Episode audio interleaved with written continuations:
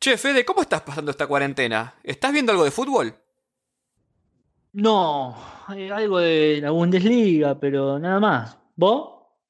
Y no sé si sabías, pero te hago una pregunta. ¿Qué tienen en común Maradona, la Unión Soviética, los estados dictatoriales y la Ruta de la Seda? Qué picante, no sé, pero...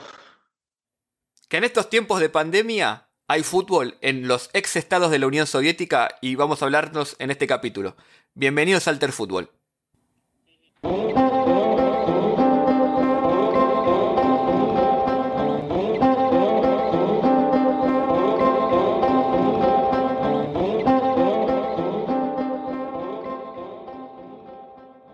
Bueno, bienvenidos a un nuevo episodio de Alter Fútbol. ¿Cómo andas, Fede? ¿Todo bien? ¿Cómo estás, Nahuel? Ahora desde casa. Exactamente, estamos desde casa, así que van a saber disculparnos cualquier desprolijidad que podamos tener, que siempre las tenemos, pero bueno, hoy un poquito más. Eh, bueno, en primer lugar, eh, pasamos las, eh, las noticias del, del, podcast, ¿no? Para quien no nos viene escuchando o, viendo por YouTube, estamos haciendo los vivos más o menos una vez por, semana, tratamos de mantener esa frecuencia, estamos comentando fútbol de los países que están jugando sus ligas, últimamente comentamos la Liga de Bielorrusia de lo que vamos a hablar hoy, también tenemos entrevistas y algunas sorpresitas más, ¿no, Fede? Sí, tenemos un poco de todo, tenemos algunas eh, algunos comentarios en vivo, partidos que son más, más tipo radio, porque vamos comentando otra cosa, tampoco somos relatores, no somos Klos y, Miguel Simón. Todavía. Le ponemos onda, vamos hablando, vamos hablando de todo, y también tenemos algunas entrevistas o algunos comentarios que también fueron subidos al podcast. De hecho, hablamos con Martín Shapiro, entre otros. Pero lo importante es que em, vamos a seguir haciendo el podcast y por eso también esta presentación no es como la solemos hacer, sino es más al grano diciendo, bueno, volvimos.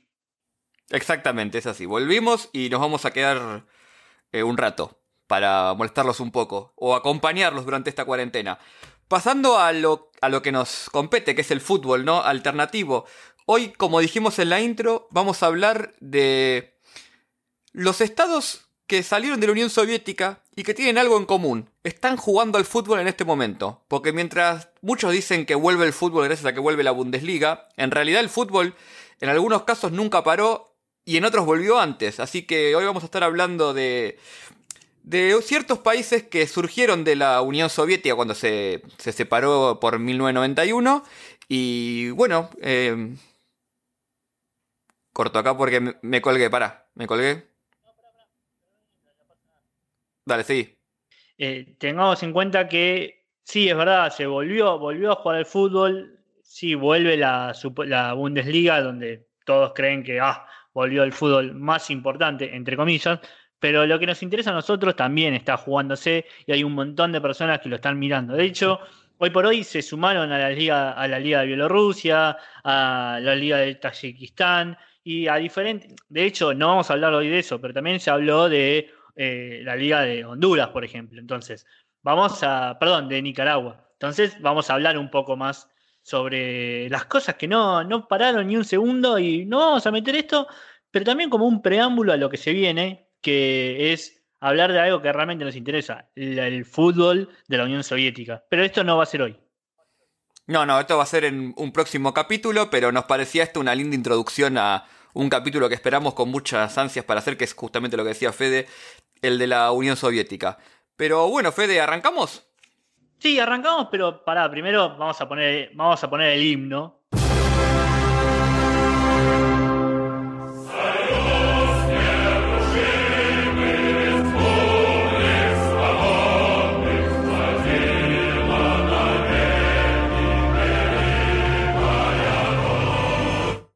Ah, qué lindo este himno, ¿eh? me dan unas ganas de expropiar algunas cosas que no te puedo contar, Fede. Sí, más ahora con la pandemia, 25 por como hacemos el comunismo. Sí, le vamos a dar el gusto a un par, me parece. Pero bueno, mientras resolvemos cómo hacer estas expropiaciones, eh, el fútbol se sigue jugando, ¿no? Como decíamos al principio. Y yo quería arrancar por un país que, bueno, que se habló un poco en estos, en estos meses ya, donde no había fútbol en casi ningún lado, salvo en este gran país que es Bielorrusia. ¿Sabes algo de Bielorrusia vos, Fede? Max Mirny, gran jugador de tenis, no sé mucho más. Y bueno, sabemos un poco también porque estuvimos comentando la liga en el canal de YouTube, ¿no? Eh, vimos algunos partidos. Hay mucho para hablar de Bielorrusia. En primer lugar, ¿por qué se está jugando el fútbol en Bielorrusia? Que es algo que vamos a ver que es algo común en, en los países que vamos a, a tratar hoy. Porque básicamente el presidente de Bielorrusia, que se llama Alexander Lukashenko, dijo públicamente el coronavirus es algo menor, no es un problema para nosotros los bielorrusos que somos fuertes, se cura con un poco de vodka y listo. Y nunca frenó nada, no frenó actividades deportivas, no frenó asistencias de, público a los estadios, no frenó asistencias masivas en los lugares, por ejemplo, hay, hubo un desfile militar hace, hace poco con miles de personas en las calles. Eh, así que eh, Bielorrusia hace algo parecido a vida normal, de hecho, con ya casi 40.000 contagiados, pero bueno, es un detallecito menor, no les importa nada. No, mucho menor, aparte. Hubo desfile militar, el día de la victoria. No, así que está todo bien en Bielorrusia, vida normal, no pasó nada, el coronavirus no existe. Eh, de hecho, cuando dijo esta frase del presidente estaba en un partido de hockey sobre hielo con público en las canchas, como, bueno, acá que siga el show. Parte de ese show es el fútbol, ¿no? Que se estuvo jugando la liga, se está jugando ahora. Fede justamente comentaba en uno de los partidos que, estuvimos relatando la historia de, uno, de un jugador de Momo Ansane, un jugador de Guinea que juega para el Isloj, que es un equipo acá de, Bielorrusia, que prometía más, ¿no? Sí, prometía mucho más. De hecho, si han visto los partidos, eh, pelotazo largo para que la reciba eh, eh, Momo y Momo no ha hecho nada. Entonces, Exactamente, bueno, parte de esta historia es que salió en Twitter a quejarse hace no muchos días de que había muchos jugadores contagiados en el plantel y que no, le, no, había ninguna novedad. Amenazó con, eh, con renunciar al equipo, hubo algunos, algunos conflictos, ¿no, Fede? Sí, de hecho, tenemos, tenemos que pensar algo que es lo mismo que yo había comentado eh, en los partidos.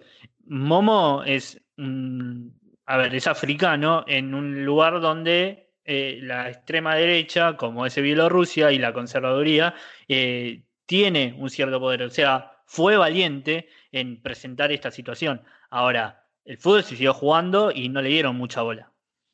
Exactamente, se siguió jugando. De hecho, el partido que comentamos este domingo pasado que jugaba el Isloj de Momo casi se suspende porque había algunos jugadores del Isloj que estaban siendo testeados por coronavirus, pero al final no pasó nada y se jugó como si nada.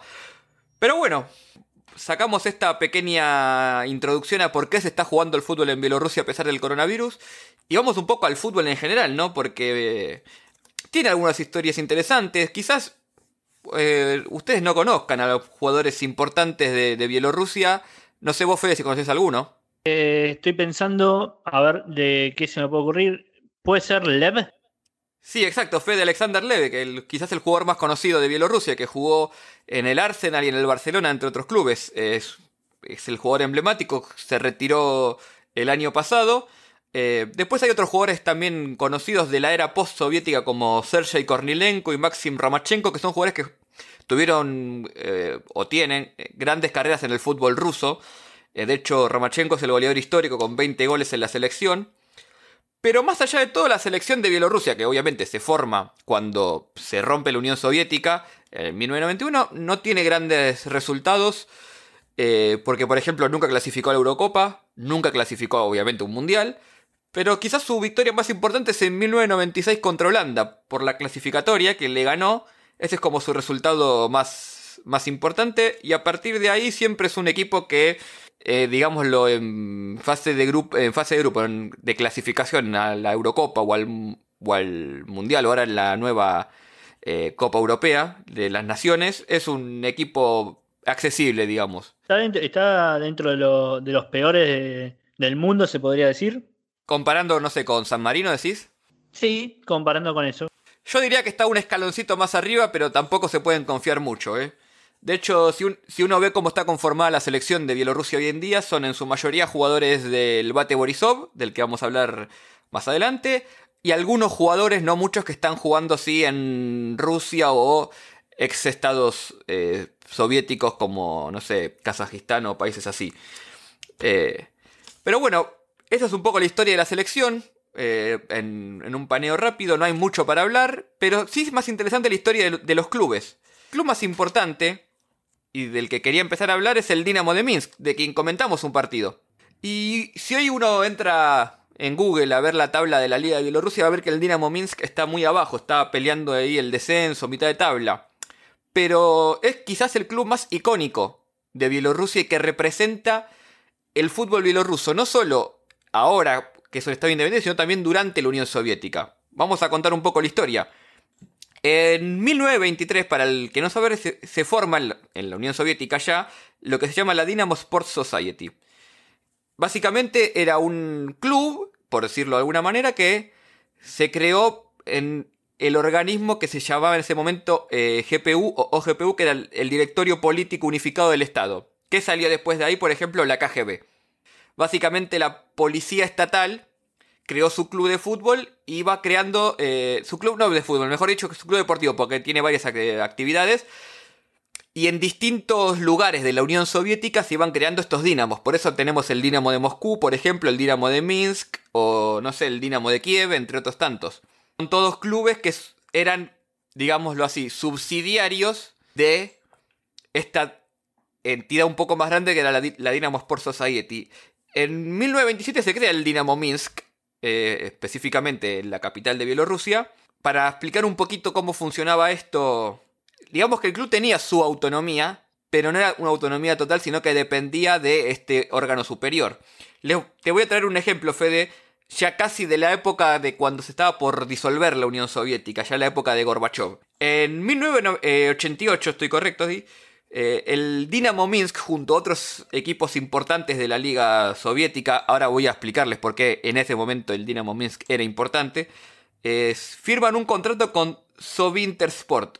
Que era esta, marca? Era una marca que eh, hacía la, la ropa, entre otras cosas, de los equipos.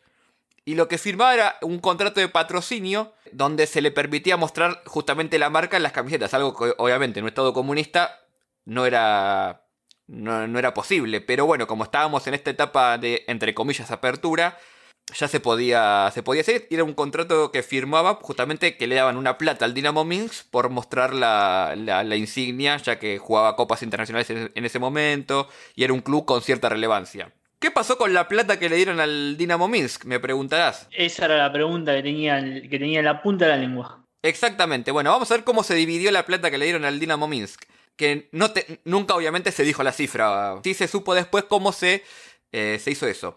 La mitad de lo que le dieron por el contrato fue directamente al Estado soviético. O sea, a las arcas del Estado soviético a gran, a gran escala.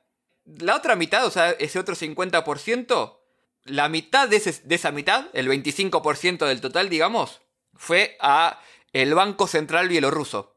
O sea, Bielorrusia era un estado asociado a la Unión Soviética, tenía su propio banco, eh, y recaudó parte de ese dinero.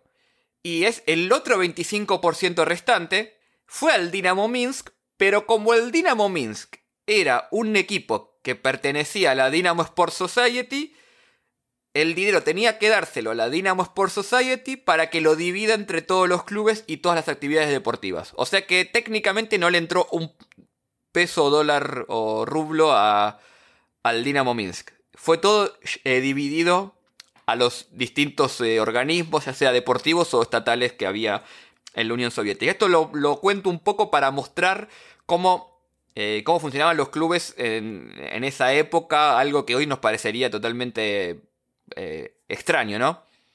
Completamente. Porque aparte de todo, esta idea de el, el, el, club al servicio del Estado en algún punto. Porque sí, yo te muestro mis formas, te muestro mi deporte, te muestro lo que hago, pero al fin y al cabo todo termina siendo el Estado.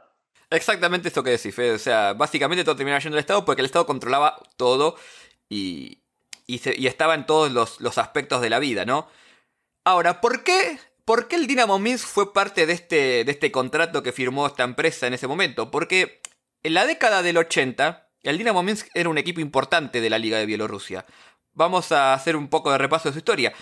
En 1927 se funda, como había dicho, eh, pero empieza a ascender a la liga a la primera división soviética en la, década del 50.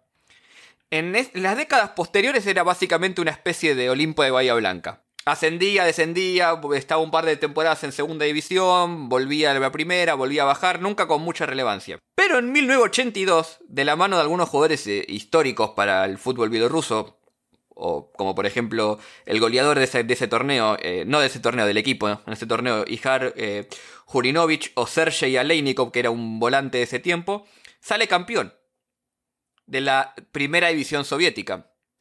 Es el hasta hoy obviamente porque ya no existe más la Unión Soviética, el único campeón y el único equipo de Bielorrusia que jugó en la primera división de la Unión Soviética. Eh, aportó algunos jugadores a la no muchos, pero aportó algunos jugadores a la, selección de la Unión Soviética, de hecho. Eh, así que era un club importante, lo cual por eso no sorprende que cuando eh, se disuelve la Unión Soviética y se forma el Estado de Bielorrusia, ¿cuál fue el equipo que empezó a dominar la liga local de Bielorrusia? El Dinamo Minsk, exactamente. Vamos a dar un poco el detalle cómo fue esta, esta, dominación temprana. Desde, que se fundó la liga en 1992 hasta 1997 ganó 6 de esas 7 eh, ligas. Solo no ganó una que la ganó el Mosir, que era otro club. Ahora, después entró en declive el club, empezó a entrar en declive, eh, porque empezó a perder, a perder apoyo económico y empezaron otros equipos a, resurgir, como el Bate Borisov, del que vamos a hablar en un, en un minuto. Y solo ganó después un torneo más, que es en la Liga en 2004 y la Copa en 2003. Y a partir de ahí no ganó más. O sea, un equipo histórico de Bielorrusia que, eh, digamos, representaba el fútbol bielorruso, hoy está en declive, ¿viste? Tiene sus temporadas donde le va un poco mejor, pero no, no campeonea. Y como estamos viendo ahora en el torneo actual, eh, llegó, digamos, a la... Está peleando el descenso a la mitad de tabla podemos pensar que eso es un, que esa situación que estás contando de, del Dinamo Mix se repite, lo vamos a ver que se repite en varios lados.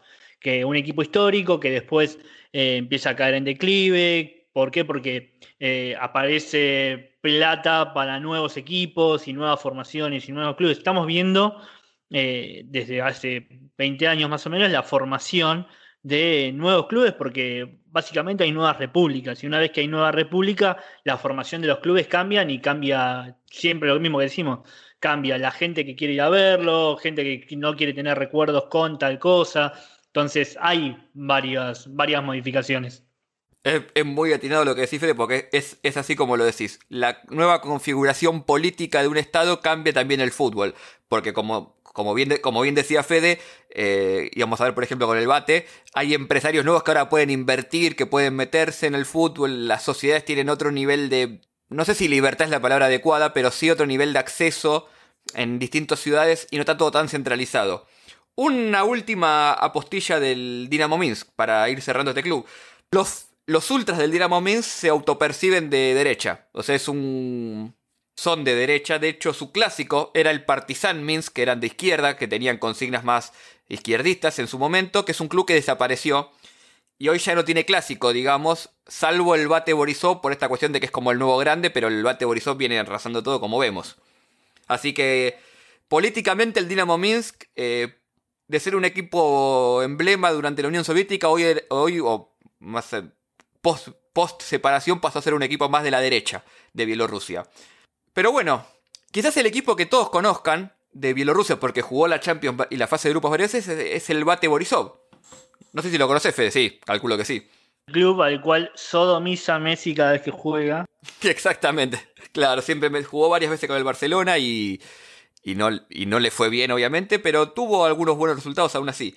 Bueno, vamos a repasar rápido la historia de por qué el Bate Borisov domina tanto la liga de, Bielorrusia. Se fundó en 1973, o sea, durante la Unión Soviética, y en la ciudad de Borisov o Borisov. ¿Y qué es Bate? No es un bate de béisbol. Es la Borisov eh, Automobile and Tractor Electronic Company. O sea, es una compañía que fabricaba básicamente autos y tractores durante la Unión Soviética y que siguió cuando, cuando se pasó, digamos, cuando se, se forma Bielorrusia.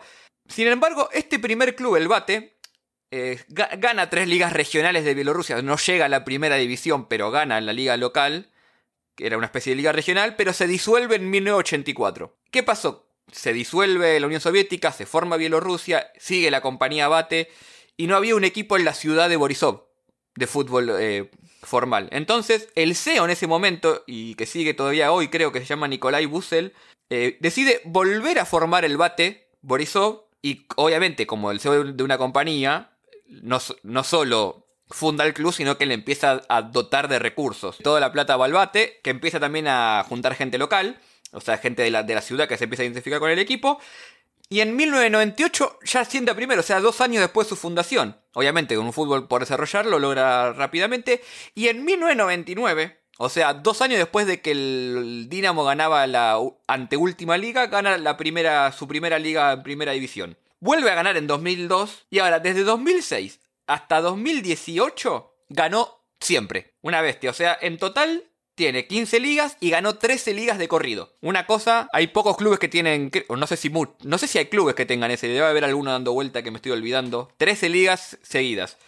Eh, ni sé cómo se dice. En cualquier momento lo vamos a poder comparar, por ejemplo, con la Liga de Alemania. Sí, si sigue así, el Bayern, sí, va para eso. Bueno, también esto para, lo, lo nombré eso para decir, bueno, uno dice, no, bueno, es una liga, es una liga improbable, no, bueno, Claro, o el Paris Saint Germain en Francia, salvo alguna catástrofe como el Mónaco en la temporada pasada. Para cerrar esto, eh, Bielorrusia, te, hago una pregunta, Fede. ¿Qué equipo le quitó esta, esta seguidilla aniquiladora al, bate Borisov? No sé, ¿quién es? Eh, justamente, el Dinamo Brest, de quien es presidente honorario Diego Armando Maradona. Así que con este datito... Diego Armando Maradona siempre luchando contra el... Contra el capital, exactamente. Así que con esto cerramos cerramos Bielorrusia, me pareció un lindo dato para cerrar. Así que bueno, Fede, ¿para dónde vamos ahora? Para otro lugar, no vamos a viajar porque básicamente todos los, no vamos a meter el ruido de avión como metemos muchas veces porque todos los aeropuertos cerrados, es muy difícil viajar. Lo que sí vamos a, vamos a hablar ahora del fútbol de Estonia. Primero, para hablar un poquito del fútbol de Estonia. Es un país, hay que tener, hay que tener en cuenta que es un país muy chiquito que está al norte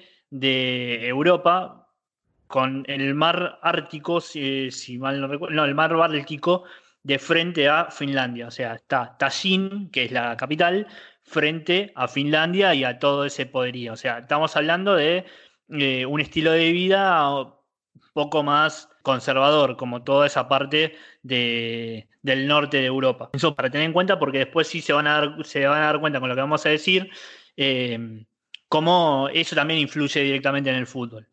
Para arrancar, de una. Bueno, la liga fue creada en 1921 y en 1923 entró a la FIFA. La Federación de Estonia eh, fue disuelta en 1940. ¿Por qué? ¿Qué pasó en 1940? Se anexó a la Unión Soviética. Ah, o sea, Estonia era un país independiente que se anexó a la Unión Soviética tardíamente, digamos. Exactamente. Estonia tuvo la anexión a la Unión Soviética eh, casi en 1940 y a partir de ahí le come todo lo que va pasando después con eh, con cada una de las federaciones que tenía dentro, porque una vez que, una vez que empezó, que se metió, ya perdió completamente independencia ah, con todas sus federaciones. Dejó de ser Estonia y pasó a ser parte de la, Unión Soviética. Eso para tener en cuenta. A partir de 1940 hasta 1992, después de la, de la disolución de la Unión Soviética, vuelve otra vez la Federación de Estonia y se, se transforma en, lo quiero decir bien, la voy a leer, Liga, que es eh, la liga de Estonia. En el medio hubo desaparición de equipos, hubo bastantes equipos que, no, que se transformaron y que definitivamente después no, no pudieron completar lo que efectivamente ellos tenían. Para tener en cuenta una cosa puntual eh, de Estonia, antes de 1930, 19, antes de la anexión, podemos hablar de un equipo que no era conocido, no era fuerte, ni mucho menos, pero tenía algunas cosas. A ver, eh, lo primero que hay que pensar es que tenía eh, competiciones eh, en Juegos Olímpicos. ¿Por qué es importante los Juegos Olímpicos? Porque era lo, previo a los mundiales.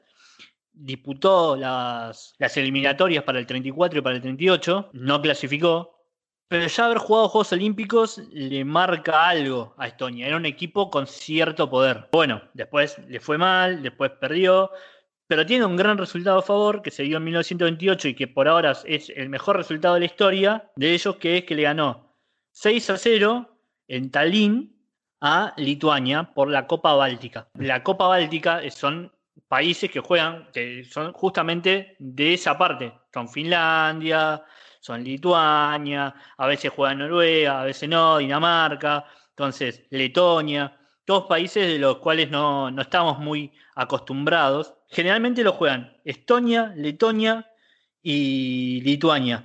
A veces suman Letonia. Teniendo en cuenta todo eso, lo que podemos ver de, Estonia es que, como decía, como decía recién eh, Nahuel, tenía un equipo, tenía equipos que efectivamente eran, fuertes. Uno de, este de estos equipos, de lo que estamos hablando, es eh, similar a lo que pasaba con Bielorrusia. Porque este poder de las fábricas, las grandes fábricas. Nahuel recién nombró al Bate Borisov, por ejemplo, que viene, que si viene más nuevo, viene de una eh, fuerte descendencia de fábricas en el fútbol bielorruso. Bueno, acá también nosotros tenemos, nosotros tenemos el, nosotros tenemos el JK Narva Trans, que comenzó, sí, como el automovilist Narva, y ya en los años 80 empezó a llamarse Autodas Narva. Si bien nunca fue un equipo importante, eh, sí, fue uno de los equipos que quedó de ese momento. También hay que sumarle a esto el JK Talina, que es un equipo que en su momento se mantuvo, pero después, cuando cruzó, cuando se cayó la Unión Soviética, em, desapareció y volvió a transformarse después. K, separado, Talina. El único equipo que llegó a jugar en la primera división de la Unión Soviética. Estonia nunca fue fuerte en fútbol, nunca. Más allá de algún principio, como veníamos hablando de los Juegos Olímpicos, en 1934, 1938, después nunca más. Y acá lo que hay que pensar, que se terminó eh, convirtiendo en un nuevo equipo, el J. Catalina, se, se, J. Catalina, lo voy a decir, lo quiero decir bien porque si no parece J. Catalina y no es así. Es uno de los equipos que volvió y que después de haber de estar frenado, eh, tuvo una, especie de, sí, de, restablecimiento eh, en esta nueva era, ¿no? Principalmente a partir de su nueva creación en 2002 que volvió a ser parte de la Liga Estonia. O sea, ¿por qué hay que pensar esto? ¿Por qué hay que pensar esto? Y ahora mm, podemos hablar un poquito más por fuera de lo que es la liga en sí. Tallinn, para tener una idea, Tallinn era un equipo fuerte, era una, es la capital, pero no es una de las ciudades más fuertes, porque otra de las ciudades fuertes es Narva. Narva está muy pegada a Rusia, casi es muy cerquita de San Petersburgo, que no me acuerdo bien los kilómetros, pero no está tan lejos, y eso tiene mucha influencia rusa de esta forma. A partir de eso, una vez que la Unión Soviética se cayó, se cayó, cayó todo ese poderío, aparecieron nuevos equipos. El más conocido es Flora, Flora Fútbol Club, que eh, después de la disolución de la Unión Soviética se convirtió como en el principal equipo y es el que por ahora tiene mayor cantidad de títulos desde esa vuelta. Que hay que tener en cuenta algo. Eh, más o menos estos del 92, los, los mejores jugadores salen de ahí. De hecho, la mayoría de los jugadores de la selección son de ahí. ¿Y qué podemos saber de la selección hoy en día de Estonia? A ver, la selección hoy en día está en el a veces va en el puesto 47, el nivel mundial de la FIFA, pero no, no tienen grandes resultados. La realidad es que, a ver, para tener una, para tener una idea, eh, se quedó fuera de todas las Eurocopas, todas de todas las Eurocopas que jugó. Hace en 2018 la clasificación en la Euro perdió 8 a 0 con Alemania. Ah, bueno, 7 se comió Brasil, claro. Claro, claro pero tiene algunas victorias muy chiquititas que dan eh, que le dan alguna alegría. Por ejemplo, le ganó 1 a 0 a Gibraltar un amistoso. Ah, bien, bien. Y después empató 0 a 0 con Islandia. Vos me decís, ah, no le, no le pudieron hacer un gol, ojo, pero ellos manteniéndose de esa manera el 4-4-2, imagino. Argentina tampoco le pudo ganar Islandia. Claro, eh, sí, empataron 1 a 1. Empatamos. Ah, una cosa más de Estonia, que también es llamativo y es un poco raro. El primer partido de la Unión Soviética, el primer partido que disputó la Unión Soviética como asociación deportiva, como federación deportiva, fue justamente a Estonia y le ganó 4-2. Esto fue en 1923. Ah, y, ahí apostaron que si ganaba la Unión Soviética después la anexaba. Ah, claro, sí, seguro, a, los Jordan. Claro. Apostaba cualquier cosa. Pero bueno, acá hay que tener en cuenta algo. Hay que tener en cuenta algo que fue hace poco, hace poco, hace prácticamente siete años ya, en una entrevista que uno de los máximos entrenadores de la historia de, Estonia, que no, oh, no me digan es importante, no, pero sí marca cosas, que es Martin Reim, explicaba cómo fue la transformación de Estonia para ser un equipo malo a ser dentro de todo un equipo digno.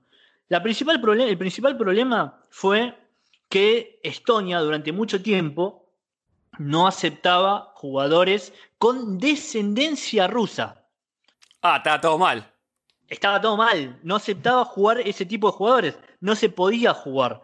No podían ser parte, porque aparte hay que tener en cuenta que un 50-60% de la población de Estonia en ese momento ya tenía descendencia rusa, tanto en abuelos como en padres. O sea, no podía jugar, no, no podía jugar nadie. Era muy difícil jugar. Entonces, ese gran problema que surgió a partir de la disolución de la, Unión Soviética y que quedó todo mal, eh, eh, a partir de ahí se empezó a generar un crecimiento aún mayor. De hecho, por ejemplo, eh, una de las cosas que, contaba eh, este, el Reim en esta entrevista, que es larga, que la pueden buscar, eh, que la pueden buscar en El País, por ejemplo, una de las cosas que pasaba es que muy, es, todo, todo ese problema llevaba a que los equipos sean todas de la, todos de la capital o más cercano a la costa, al sector oeste, que básicamente incluso más cercanos a la montaña. Y ahí básicamente es esquí y básquet. Era el principal eh, gusto de los jugadores, de, los, de las personas de, ese, de esa zona. Entonces, tenían dos problemas. Primero y principal, el gusto de la gente que hacía el deporte. Y segundo, que eran todos rusos y por orden del gobierno y diferentes cosas, eh, y de la federación, no aceptaban jugadores con descendencia rusa, entonces estaban muy complicados. Todo esto cambió con el pasar del tiempo, 96, 97, casi 98, ya se empezó a aceptar y automáticamente el, el, nivel de los equipos mejoró bastante. Claro, así que básicamente a partir de ese cambio de orientación, por llamarlo de alguna manera, pudo recuperar un poco el nivel. Sí, pudo recuperar un poco el nivel, pero tampoco tanto. Tengamos en cuenta esto que eh, empata, con, empata con Islandia, le gana 1 a 0 a Gibraltar. Es, eh, yo me animaría a decir, no tengo resultados, pero me animaría a decir que está un, bastante por debajo de Bielorrusia, por ejemplo. Claro, y bueno, pensamos que el Bate por lo menos con jugadores bielorrusos llegó hasta la el fase de grupo de Champions. Estonia creo que no, ningún equipo. Bueno, de Europa nos faltaría Armenia, que volvió ahora también a jugar y fue parte del Estado soviético un poco, pero para no hacerlo más largo y para hacerlo parejo, vamos a dejar Armenia para otro día. Y ahora nos vamos para la parte asiática de la ex Unión Soviética. Eh, un poco, siempre está el chiste, ¿no? Con los países que terminan en Istán, Pakistán y todo eso. Eh, vamos a hablar un poco ahí. Y yo quería eh, hacer un breve repaso por una liga que tampoco frenó nunca, o sea, que siempre siguió. Y donde está prohibido, Fede, decir la palabra coronavirus. Cante, no podés hablar de coronavirus y está prohibido usar barbijos en la calle incluso. Hablo de Turkmenistán. ¿Qué sabes de Turkmenistán? Periodistán habrá ido por ahí, le mandamos un saludo a Ferduklos. No llegó a ir a, porque justamente no es fácil entrar a, a Turkmenistán. Bueno, vamos a hablar para entender un poco qué es lo que pasa en Turkmenistán, a reconocer un poco su historia. Eh, Turkmenistán significa básicamente tierra, de tierra u hogar de los turkmenos. Los turkmenos son un grupo étnico, una raza eh, de lo que sería la zona turca, por llamarlo de alguna manera, que habita en esa zona que está ahí pegada al mar Caspio desde tiempos eh, inmemoriales. fueron en su momento conquistados por, por Genghis Khan, para poner un ejemplo. Después hubo también una invasión árabe así que siempre en esa zona, que es ahí en, la, zona de, Asia, más cercana a Europa, pero ya Asia formalmente, eh, había estos pueblos disgregados que tenían todos en común que eran eh, turcomanos o turkmenos, de ahí que viene el nombre. Eh, Con lo cual, ya de esto nos da la pauta de dos cuestiones. La primera es que la mayoría son musulmanes, porque justamente hubo dominio árabe en la zona. Y la segunda es que nunca hubo propiamente un estado turmeno, porque básicamente eran pueblos que estaban eh, enfrentados entre sí en muchos casos, que luchaban o que, estaban, que eran invadidos por alguna potencia. y así llegaron justamente los rusos a esa zona, cruzando el mar Caspio. Rusia invade en el siglo XIX eh, lo que sería hoy Turkmenistán, eh, a partir de lo que era en ese momento la Rusia zarista, ¿no? Y la anexa al imperio ruso. Eh, bueno, después, bueno, antes de la disolución del imperio, el imperio ruso y la, llegada de la Unión Soviética, hubo ahí un mini periodo de algo parecido a una independencia turcmena, pero fue medio inestable y no duró mucho. Hasta que llegó obviamente la, la Unión Soviética y Turkmenistán pasa a ser una parte de la Unión Soviética, ¿no? ¿Cuál es el atractivo de Turkmenistán? Tiene dos atractivos básicos. Geográficamente es un lugar importante porque es un lugar de paso entre Europa y Asia. En esa época, por eso todos se eh, peleaban por conquistar esa zona donde también está, no sé, Tajikistán, de la que va a hablar Fede después, o Uzbekistán. Entonces, era una zona de paso importante y aparte por el acceso al, mar Caspio. Entonces lo primero que hizo, la, por ejemplo, eh, la Rusia zarista, el imperio ruso, fue eh, llegar hasta ahí con el tren. Tener una vía de acceso por, por, terrestre, digamos. Y después tiene también importante dos cuestiones. La primera, grandes plantaciones de algodón, que en ese momento era, un commodity importante. Bueno, todavía lo es, depende para, el, para qué país. Y principalmente Turkmenistán tiene gas, gas natural. Tiene eh, nada más y nada menos que el 10% de la producción mundial de gas natural. Tiene también pozos, tiene pozos petroleros. Eh, o sea, hay recursos naturales. No es un país pobre en el sentido de tener recursos, pero sí es un país pobre macroeconómicamente. ¿Por qué es esto? Bueno, porque, por ejemplo, anterior a la Unión Soviética, era un, era un lugar de llamarlo, vamos a llamarlo finalmente, saqueo. O sea, extraían recursos ahí para llevarlos a otro lado. Con la Unión Soviética lo mismo, lo que importaba eran los recursos, no tanto los turmenos, con lo cual todo iba a parar al, la madre Rusia, por decirlo así. Entonces después cuando uno se, independizó, uno pensaría, bueno, ahora sí, ¿no? Ahora Turkmenistán es finalmente, tras miles de años o cientos de años, un estado eh, formal de los turkmenos y unificado, ahora sí despega, ¿no, Fede? Pero no. ¿Qué pasó en el medio? Y bueno, el que era el gobernador de, de, la, de, la, República Socialista Turkmena, eh, Zaparmurat Niyazov, pasó a ser el presidente de Turkmenistán. Y digamos que le impuso su estilo. O sea, por ejemplo, no fue presidente desde 1992 hasta 2006. Para empezar. ¿Cuántos presidentes hubo después de que murió? Uno solo que es el que sigue ahora, del que vamos a hablar después. Básicamente, básicamente mantuvo esa, idea dictatorial. Sí, es una dictadura con todas las letras. Eh, hay semi-elecciones, pero totalmente arregladas, no hay oposición política, no hay medios de comunicación que no sean oficiales. Y vamos a ver un poco algunas particularidades de esta nueva nación turkmena. Por ejemplo, Nizyazov era musulmán, como, como la gran mayoría del pueblo, pero él tenía su propia interpretación del, de la Corán y del Islam lo escribió en un libro que se llamaba La Rumaná. Ese libro es, o era, lectura obligatoria en las escuelas y si vos querías ser trabajador estatal, tenías que dar un examen de ese libro donde tenías que, tenías que responder eh, los modos de vida y las interpretaciones del, del, expresidente. O sea... Tenías que, tenía que seguir la orden del presidente para eh, poder recibirte, básicamente. Claro, o para tener un trabajo en el Estado, que es el mejor trabajo que puedes tener, digamos, en este tipo de, naciones. Bueno, Nishesov hacía del culto al líder una especie monumental de, de cuestiones. Por ejemplo, eh, tiene estatuas de oro con, su cuerpo por, por, toda, por todas las ciudades. Eh, Turkmenistán tiene una afición particular por los caballos. Está el caballo turmeno, que es como una raza muy particular. Entonces, eh, también eh, invertía millones en, establos y en cuestiones así, en estatuas de caballos. Eh, algo que siguió su sucesor, del que vamos a hablar ahora. Y Esto es un poco para dar un poco la idea de dónde estamos, ¿no? Un estado de esa naturaleza, hermético, totalmente eh, unificado en una persona, lo más parecido que tenemos es Corea del Norte, con Kim Jong-un, por ejemplo. Claro, exactamente. Exactamente. Entonces, por ejemplo, Niyazov tenía eh, algunas particularidades que, por ejemplo, prohibía los autos oscuros. Tenían que ser todos blancos. No, bueno, pero es una locura. Sí, claro. O prohibió el ballet. ¿Cómo es eso? Está prohibido el ballet en Bielorrusia. Eh, en Turkmenistán, perdón.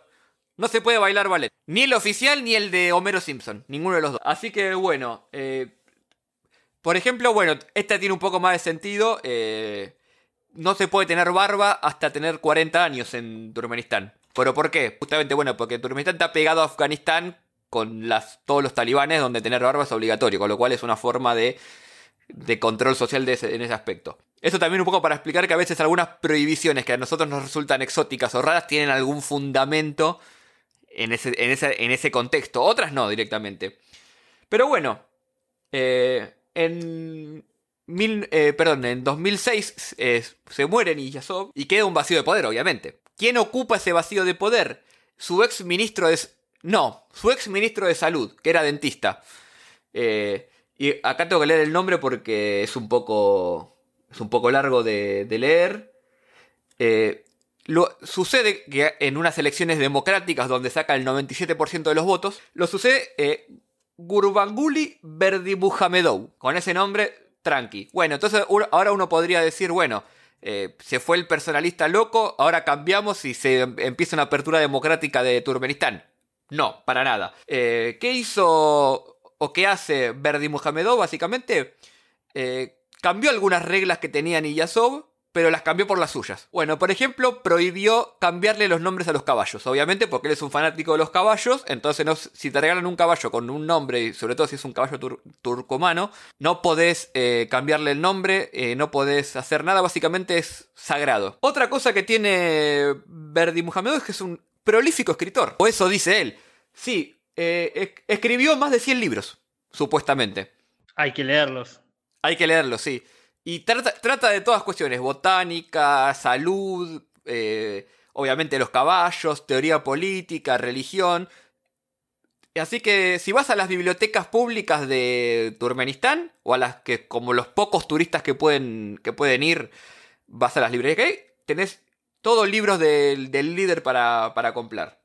Otra cosa que quiso fue modernizar la capital, Ashgabat, o Ashgabat. Entonces, básicamente lo, que hizo fue llenarla de edificios majestuosos de mármol y oro.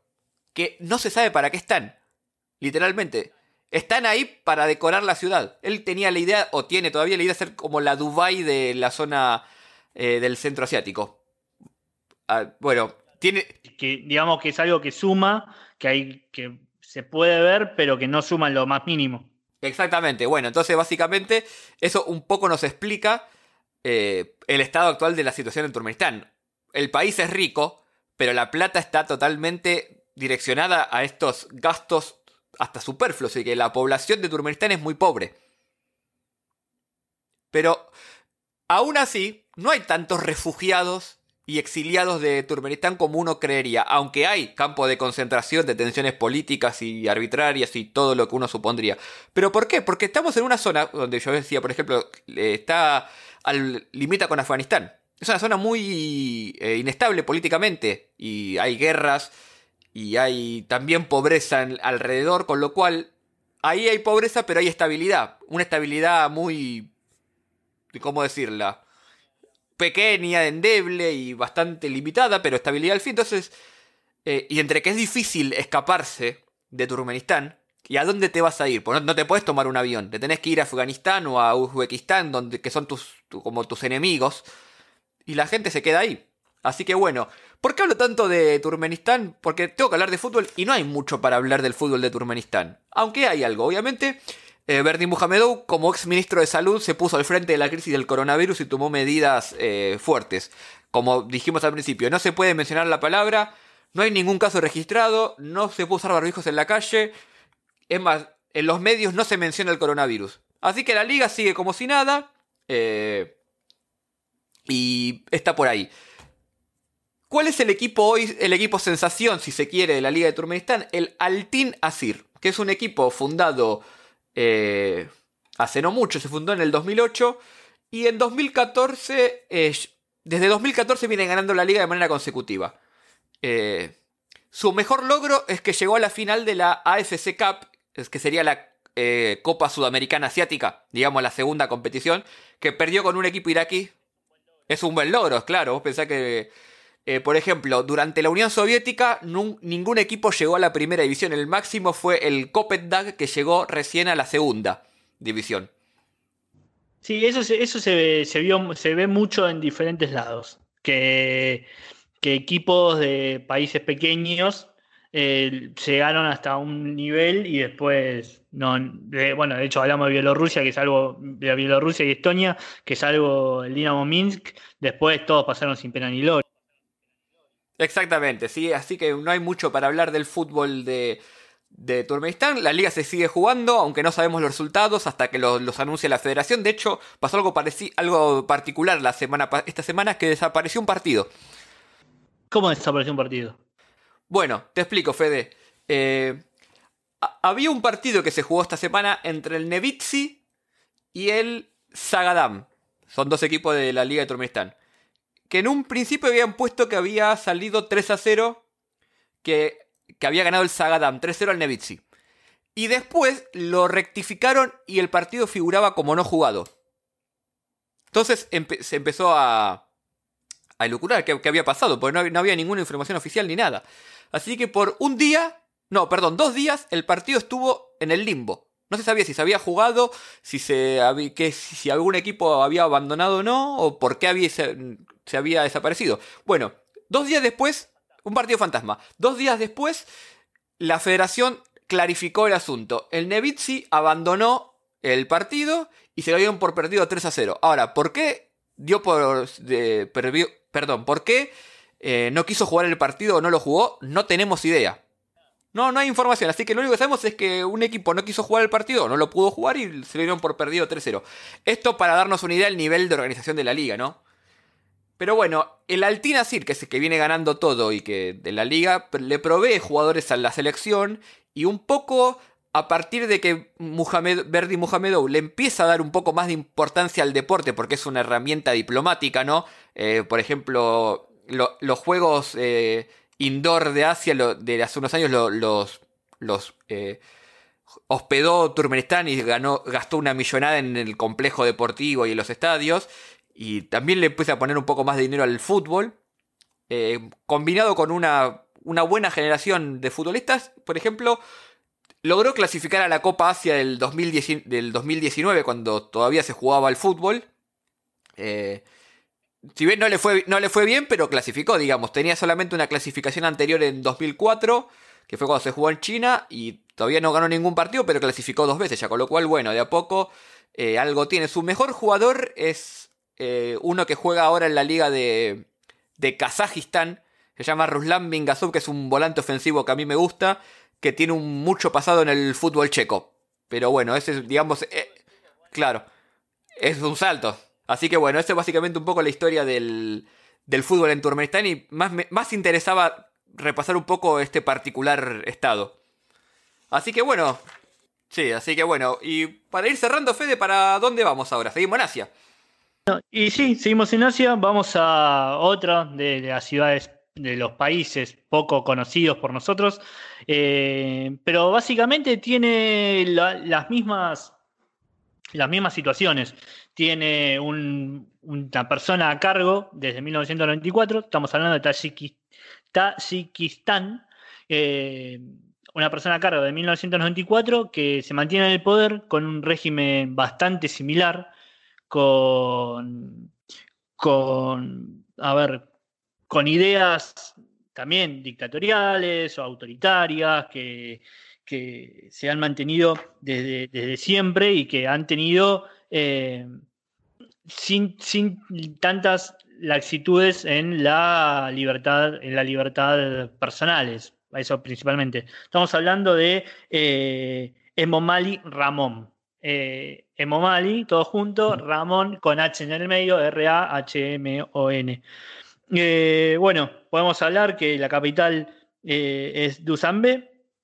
Exactamente, Tayikistán está eh, es, una, es una nación que también se que nació a partir de la disolución de la Unión Soviética, como veníamos diciendo, ellos un rato antes, ellos en 1991, y que podemos hablar de que era un punto clave en la construcción de la Unión Soviética en su momento, porque era parte de la ruta de la seda, tiene ese poder, esa, esa visión, y era la ruta de seda pasa, pasaba justamente por, por gran, gran parte del territorio de Tayikistán. De hecho, si ustedes ven, si ustedes pueden verlo en el mapa en algún momento, que no sé de qué manera lo podemos hacer, eh, verán que no tiene al costado, no tiene, no tiene eh, mar cerca, y lo único que tiene alrededor son otros países. No es, es un país que no da al mar, pero aún así tiene un cierto poderío económico, principalmente por la ubicación. Era una ubicación clave entre, para muchos pasos desde eh, Europa hasta eh, lo más profundo de Asia. Eso también es para, tener en cuenta. Así que eso marca mucho de lo que, de lo que significa. Bueno, eso por un lado. Después podemos hablar un poco del fútbol, que es lo que más nos interesa. nos interesa. Así, googleando, uno pone Tajikistán, vamos a escribir, vamos a decirlo con J, Tajikistán. Uno pone en Google automáticamente y de la nada uno se va a sorprender con que aparece un nombre que es Nuridin Dabronov. Lo tuve que pensar para decirlo bien. Nuridin Dabronov. Si te digo el segundo nombre, si te digo el segundo nombre es Nuridin, Nuridinov Dabronov. Claro, ¿quién es este pibe? Pibe porque es más joven que yo, tiene 29 años. Bueno, ¿quién era este pibe? Nuridin, Nuridinov Dabronov. En 2014, de hecho, si lo buscan en Google, aparece como el Cristiano Ronaldo de Tajikistán. ¿Por qué? Porque tuvo una buena actuación, tuvo una buena actuación, tuvo una, una forma de jugar que eh, lo demostraba en algún punto, si quieren, un poquito con Cristiano Ronaldo.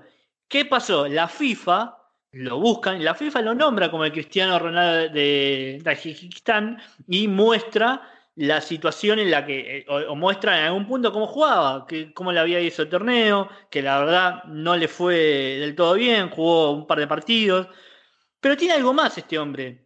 Este hombre es un verdadero trotamundos del fútbol, que eso es algo que, a mí personalmente me, llamó la atención. Jugó, entre otros equipos, jugó en el Osloboda, que es serbio. Eh, primero, el principal salió de, del Lokomotiv Moscú. Después jugó en el Osloboda de Serbia. Pasó por el Dunab Rus. ¿De dónde? De Bulgaria. Se fue al equipo donde eh, el, principal equipo de, ah, ya, ¿cómo se llama? de Tajikistán, que es el Istikolov, que es el principal equipo, el equipo, claro, el equipo más poderoso de Tajikistán. Después pasó por el Madura United, que debo reconocer, debo reconocer que apenas lo vi, me, me, asusté un poquito y pensé que era el Manchester United porque leí rápido, pero no, es el Madura United que ¿de dónde es el Maduro United? Es indonés. Este hombre, este hombre jugó en, vamos a repasar, jugó en Rusia, Bulgaria, Serbia. De ahí voló a Indonesia, después jugó en el Oman Club y ahora está jugando en el, en el Borneo, otra vez Indonesia. Tuvo muchos partidos, tuvo un par, a veces jugó más partidos, a veces se muestra como que jugó eh, las estadísticas también en algunos casos son medios complicados porque se ve, que en algunos partidos jugó 10 partidos, en otros jugó 3, en otros siempre muy irregular, pero siempre un maldocero hecho y derecho que lo mejor que ha tenido, esto sí es verdad, hay que, hay que decirlo, es eh, su, carrera en, su carrera en el fútbol, en la selección.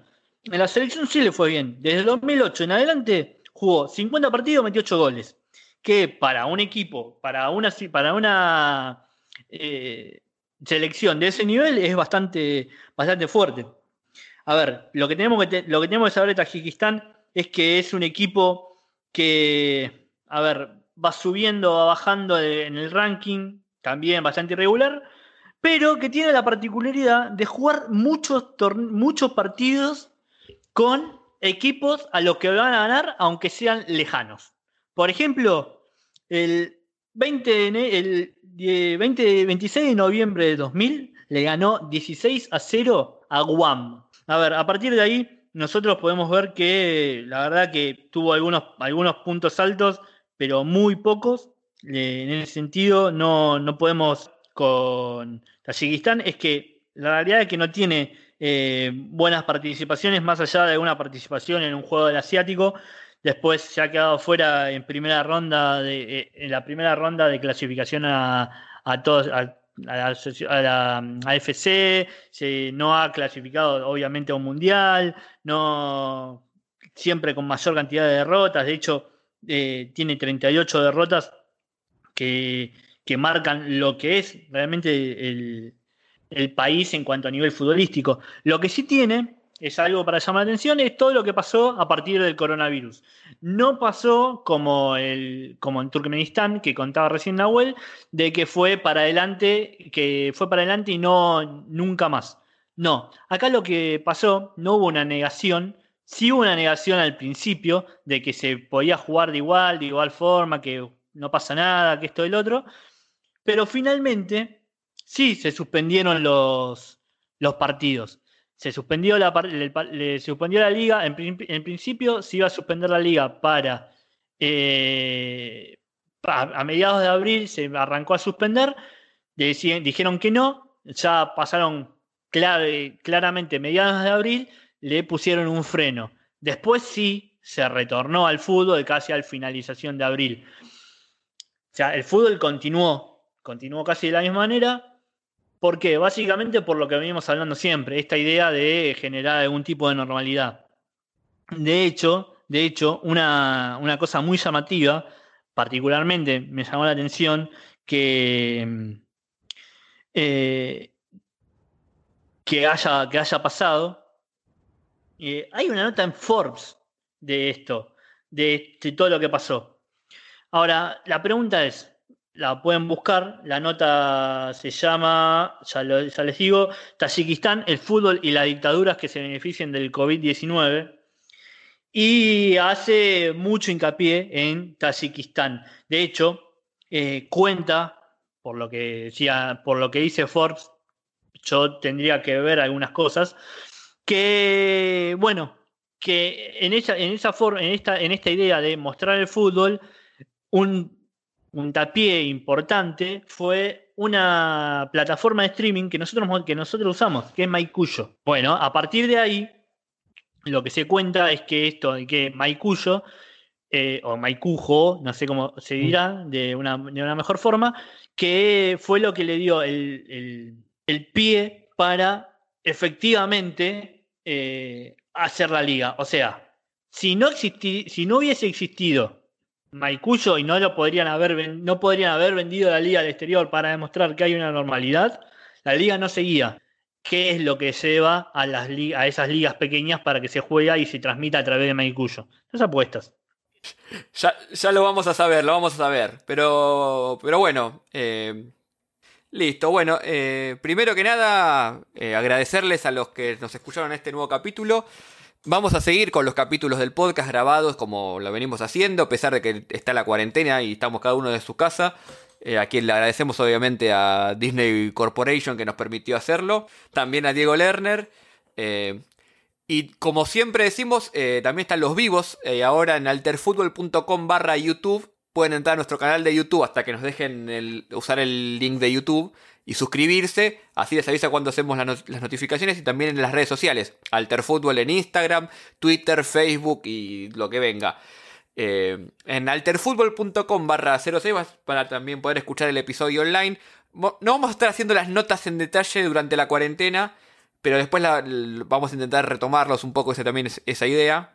Pero bueno, lo que queremos es seguir sacando podcast y haciéndolos vivos y, la, la mayor cantidad de contenido que podamos, así eh, también no, no, nos, no, nos, atrasamos tanto. Y también les ofrecemos algo para escuchar o para entretenerse durante estos, estos días, ¿no, Fede? Sí, exactamente. vamos a mostrar algo distinto, vamos a tratar de hacer las cosas. Eh, continuar un poco con esto que, está, que venimos haciendo. Quizás estos no son de la mejor manera, pero eh, es para mantenernos. Les agradezco de mi nombre y le imagino que Nahuel también por estar ahí del otro lado.